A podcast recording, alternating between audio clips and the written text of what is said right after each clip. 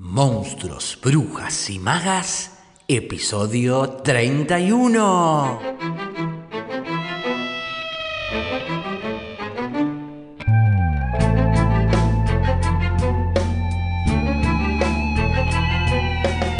Dice Sábato en una entrevista, dice lo siguiente. En el laboratorio Curie, en una de las más altas metas a las que podía aspirar un físico, me encontré vacío de sentido. Golpeado por el descreimiento, seguía avanzando por una fuerte inercia que mi alma rechazaba. Y yo, después de leer esta, esta cita de, de, de sábado, pienso cuántas veces quizás hemos sentido la clara impresión de que el lugar o el momento que estamos viviendo, que debería ser de plenitud, o de éxito, o de realización personal o profesional, se nos presenta en cambio como, como un tiempo de incompletud, de insatisfacción. Porque, vaya, eh, una cosa es eh, aspirar a un deseo y otra es cuando estoy viviendo ese deseo, es sentir que, che, pero esto me debería estar haciendo feliz o lo que eso sea y sin embargo no está haciendo. Algo de eso es lo que quizás eh, llevó a Sábato a dejar una incipiente carrera como físico para dedicarse a las letras. Pero estos cambios de, decisión no se van a dar solo en el plano profesional, sino que Sábato a lo largo de toda su vida va a ir cambiando su postura también en aspectos políticos, ideológicos, siempre tratando de seguir aquello que sentía.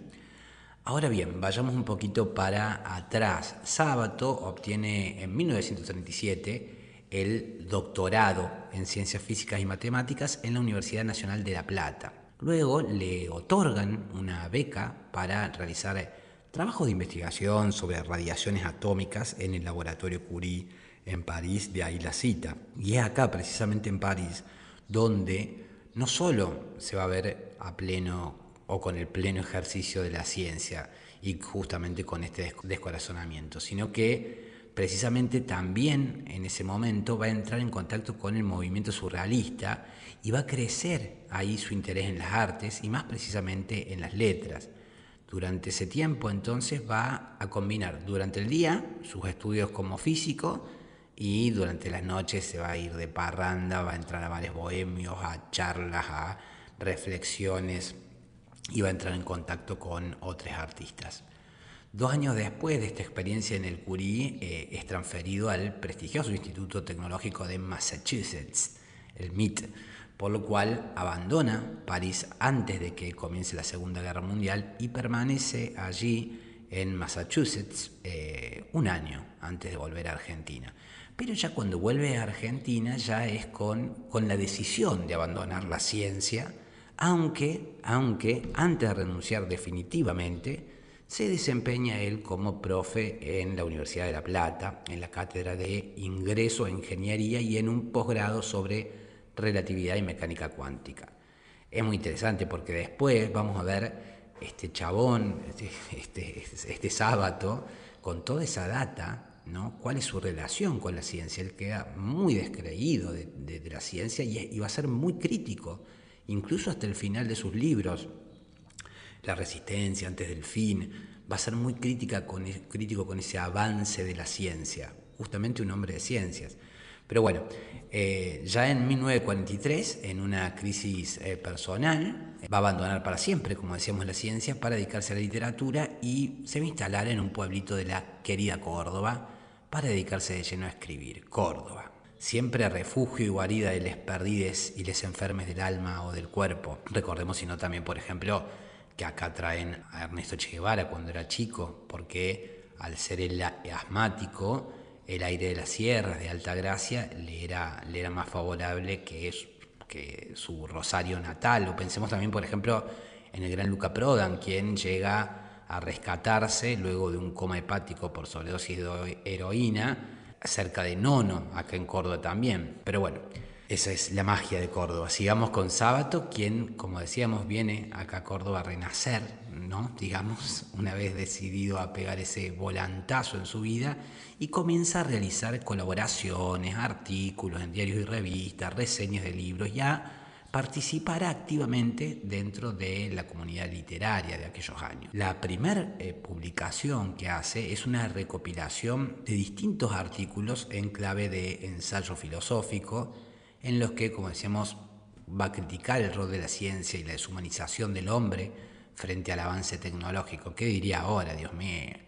Dios mío.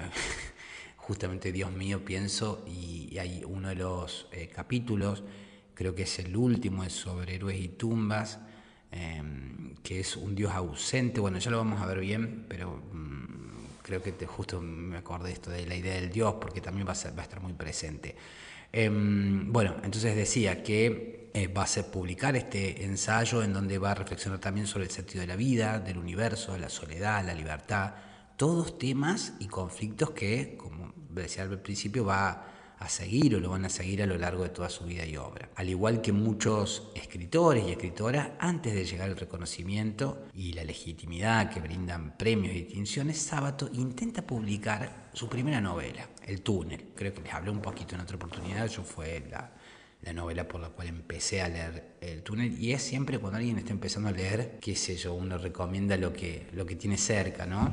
o Sí, o eso. Y a mí cuando me con qué comienzo a leer? Yo siempre recomiendo el túnel porque es una lectura muy, muy accesible. Pero bueno, resulta que trata de publicar el túnel sin demasiado éxito porque las editoriales eh, le rechazaban la obra. Así que, querido escritor, querida escritora, no te desanimes, no te desahucies cuando el mundo no acepte tu obra. Muchas veces el, logro de artistas ha sido insistir, insistir constantemente y superar y trascender el rechazo. Así que, que no te desanime si del otro lado no llegan los aplausos de una o los premios o las ovaciones. Persiste en la práctica, en la práctica del maestro.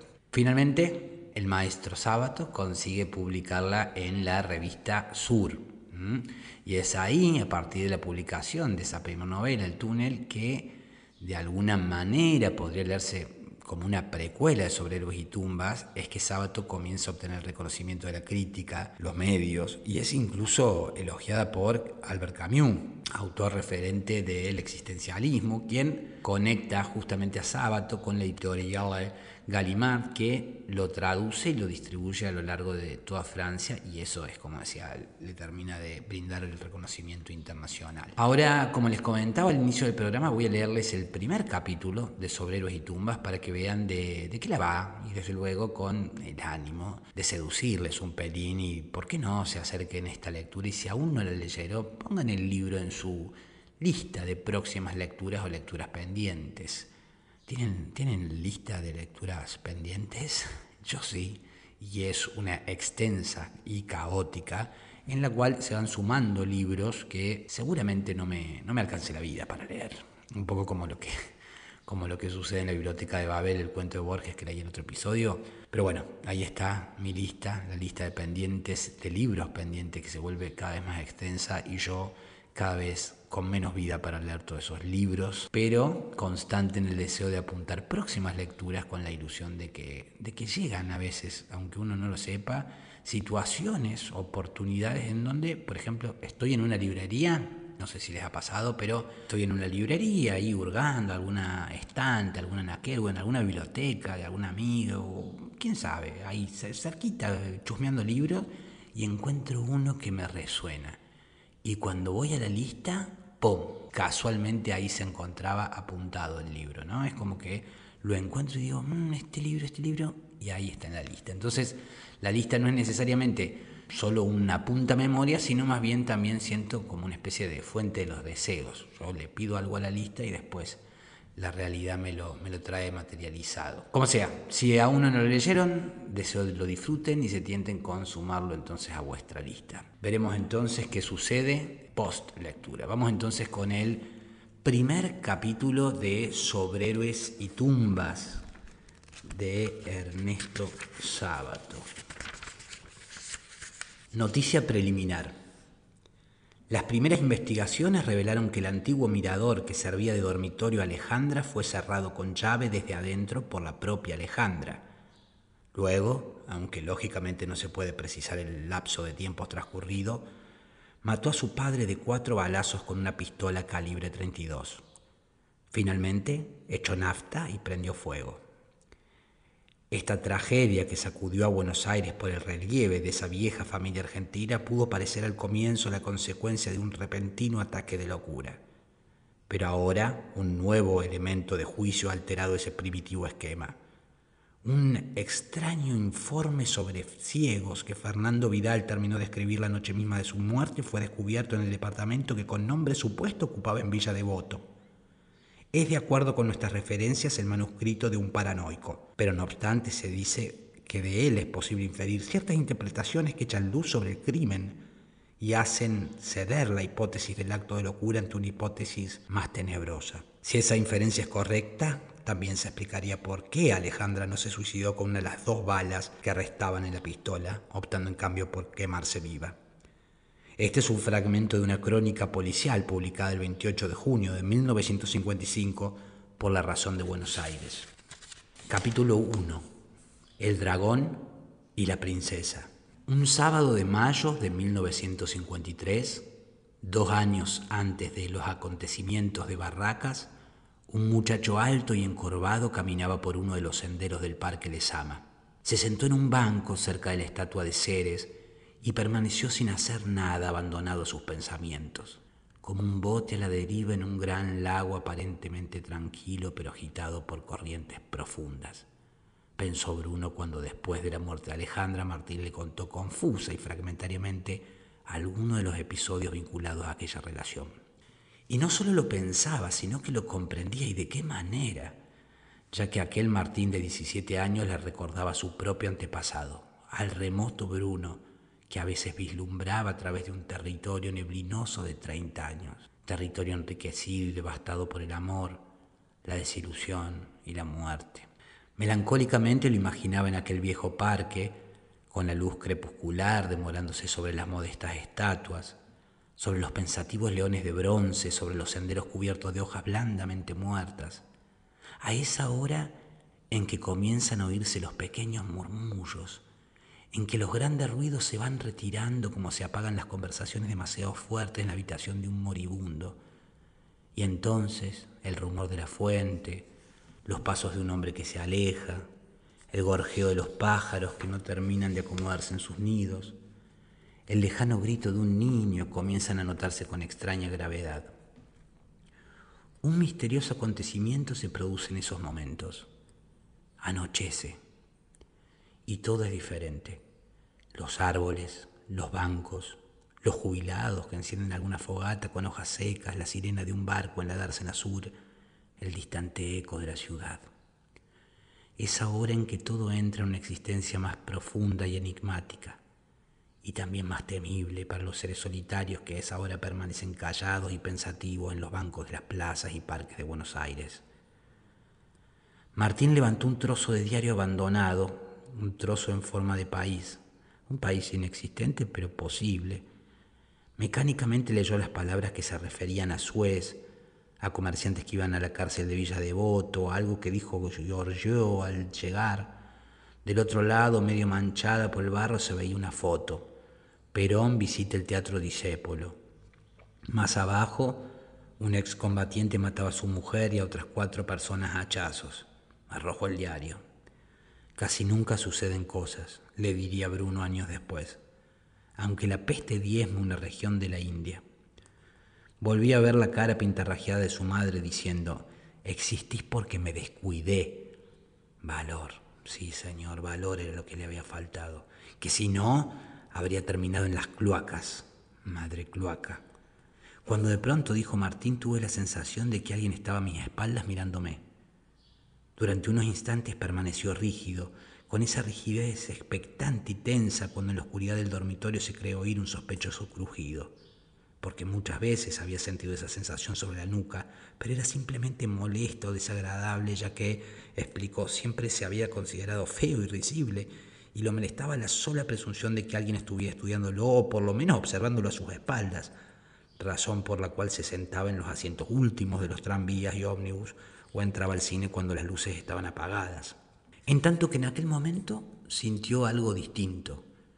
Algo, vaciló como buscando la palabra más adecuada, Algo inquietante, algo similar a ese crujido sospechoso que oímos o creemos oír en la profundidad de la noche. Hizo un esfuerzo para mantener los ojos sobre la estatua, pero en realidad no la veía más. Sus ojos estaban vueltos hacia adentro, como cuando se piensa en cosas pasadas y se trata de reconstruir oscuros recuerdos que exigen toda la concentración de nuestro espíritu. Alguien está tratando de comunicarse conmigo, dijo que pensó agitadamente.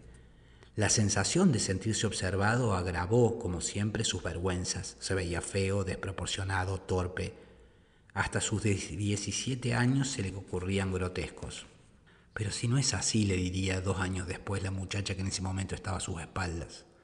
Un tiempo enorme, pensaba Bruno, porque no se medía por meses, y ni siquiera por años, sino como es propio de esa clase de seres, por catástrofes espirituales y por días de absoluta soledad y de inenarrable tristeza días que se alargan y se deforman como tenebrosos fantasmas sobre las paredes del tiempo.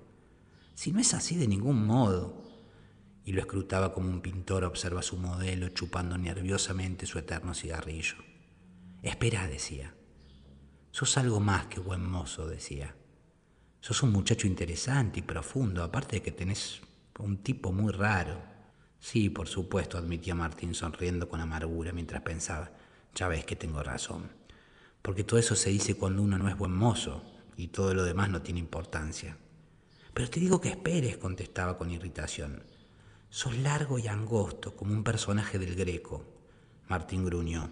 Pero cállate, prosiguió con indignación como un sabio que es interrumpido o distraído con trivialidades en el momento en que está a punto de hallar la ansiada fórmula final. Y volviendo a chupar ávidamente el cigarrillo, como era habitual en ella cuando se concentraba y frunciendo fuertemente el ceño, agregó, pero sabes, como rompiendo de pronto con ese proyecto de acete español, te revientan unos labios sensuales. Y además tenés esos ojos húmedos. Cállate, ya sé que no te gusta nada esto que te digo, pero déjame terminar. Creo que las mujeres te deben encontrar atractivo a pesar de que lo que vos supones. Sí, también tu expresión. Una mezcla de pureza, de melancolía y de sensualidad reprimida. Pero además un momento, un momento, ansiedad en tus ojos, debajo de esa frente que parece un balcón saledizo. Pero no sé si es todo eso lo que me gusta de vos. Creo que es otra cosa. Que tu espíritu domina sobre tu carne, como si estuviera siempre en posición de firme. Bueno, gustar acaso no sea la palabra, quizás me sorprende o me admira o me irrita, no sé tu espíritu reinando sobre tu cuerpo como un dictador austero, como si Pío XII tuviera que vigilar un prostíbulo. Vamos, no te enojes, si ya sé que sos un ser angelical. Además, como te digo, no sé si eso me gusta de vos o es lo que más odio. Hizo un gran esfuerzo por mantener la mirada sobre la estatua. Dijo que en aquel momento sintió miedo y fascinación. Miedo de darse vuelta y un fascinante deseo de hacerlo. Recordó que una vez en la quebrada de Lumahuaca, al borde de la garganta del diablo, Mientras contemplaba sus pies el abismo negro, una fuerza irresistible lo empujó de pronto a saltar hacia el otro lado. Y en ese momento le pasaba algo parecido, como si se sintiese impulsado a saltar a través de un oscuro abismo, hacia el otro lado de su existencia. Y entonces aquella fuerza inconsciente pero irresistible lo obligó a volver su cabeza. Apenas la divisó, apartó con rapidez su mirada, volviendo a colocarla sobre la estatua. Tenía pavor por los seres humanos, le parecían imprevisibles, pero sobre todo perversos y sucios. Las estatuas, en cambio, le proporcionaban una tranquila felicidad. Pertenecían a un mundo ordenado, bello y limpio. Pero le era imposible ver la estatua, seguía manteniendo la imagen fugaz de la desconocida, la mancha azul de su pollera, el negro de su pelo lacio y largo, la palidez de su cara, su rostro clavado sobre él, Apenas eran manchas como en un rápido boceto de pintor sin ningún detalle que indicase una edad precisa ni un tipo determinado. Pero sabía, recalcó la palabra, que algo muy importante acaba de suceder en su vida. No tanto por lo que había visto, sino por el poderoso mensaje que recibió en el silencio. Usted, Bruno, me lo ha dicho muchas veces, que no siempre suceden cosas, que casi nunca suceden cosas. Un hombre cruza el estrecho de los Dardanelos, un señor asume la presidencia en Austria, la peste diezma una región en la India y nada tiene importancia para uno. Usted mismo me ha dicho que es horrible, pero es así. En cambio, en aquel momento, tuve la sensación nítida de que acababa de suceder algo, algo que cambiaría el curso de mi vida. No podía precisar cuánto tiempo transcurrió, pero recordaba que después de un lapso que le pareció larguísimo, sintió que la muchacha se levantaba y se iba. Entonces, mientras se alejaba, la observó. Era alta, Llevaba un libro en la mano izquierda y caminaba con cierta nerviosa energía. Sin advertirlo, Martín se levantó y empezó a caminar en la misma dirección, pero de pronto, al tener conciencia de lo que estaba sucediendo y al imaginar que ella podía volver la cabeza y verlo detrás siguiéndola, se detuvo con miedo. Entonces la vio alejarse en dirección al alto por la calle Brasil hacia Balcarce. Pronto desapareció de su vista. Volvió entonces lentamente su banco y se sentó. Pero le dijo, ya no era la misma persona que antes y nunca lo volvería a ser. Ahí queda, ¿qué pasará? ¿Qué pasará? Eh? Ahí queda este primer capítulo de Sobre Héroes y Tumbas. ¿Qué pasará? ¿La volverá a ver? Bueno, por acá quedamos hoy. Ahí se fue el primer capítulo de Sobre Héroes y Tumbas de Ernesto Sábato. En el episodio mañana vamos a seguir reflexionando a partir sobre héroes y tumbas y vamos a conversar sobre la incidencia de la historia en el presente, sobre destinos, tragedias. Les voy a compartir una pauta de escritura para los valientes que se animan a escribir desde casa. Todo eso, sí, o al menos lo intentaremos. Por acá quedamos hoy, así se va este episodio número 31 en donde deseo haberles aportado contenido que haya sido de su interés y haber sido buena compañía y agradecerles porque ustedes han sido buena compañía para mí y valoro mucho que me sigan acompañando para aprender, descubrir, redescubrir y, por qué no, encontrarnos en el camino de este alto viaje entre monstruos, brujas y magas. Gracias como siempre por sus valoraciones en iVoox, sus suscripciones en Spotify, sus, sus interacciones a través de nuestras cuentas en Facebook, Instagram, YouTube, Twitter, LinkedIn. Recuerden que encuentran la información para sumarse al taller de escritura, al taller de escritura o al club de lectura en los links de la caja de información. Gracias por sus contribuciones, aportes, colaboraciones para hacer todo esto sostenible. Mi nombre es Facundo Rubiño, coordinador y creador de la Crespo Estudio y quien les desea que hagan un muy buen día. Será entonces hasta mañana miércoles, pebetas, pebetes para seguir con más Monstruos, Brujas y Magas, a las 7.30 Argentina por tu plataforma de podcast favorita.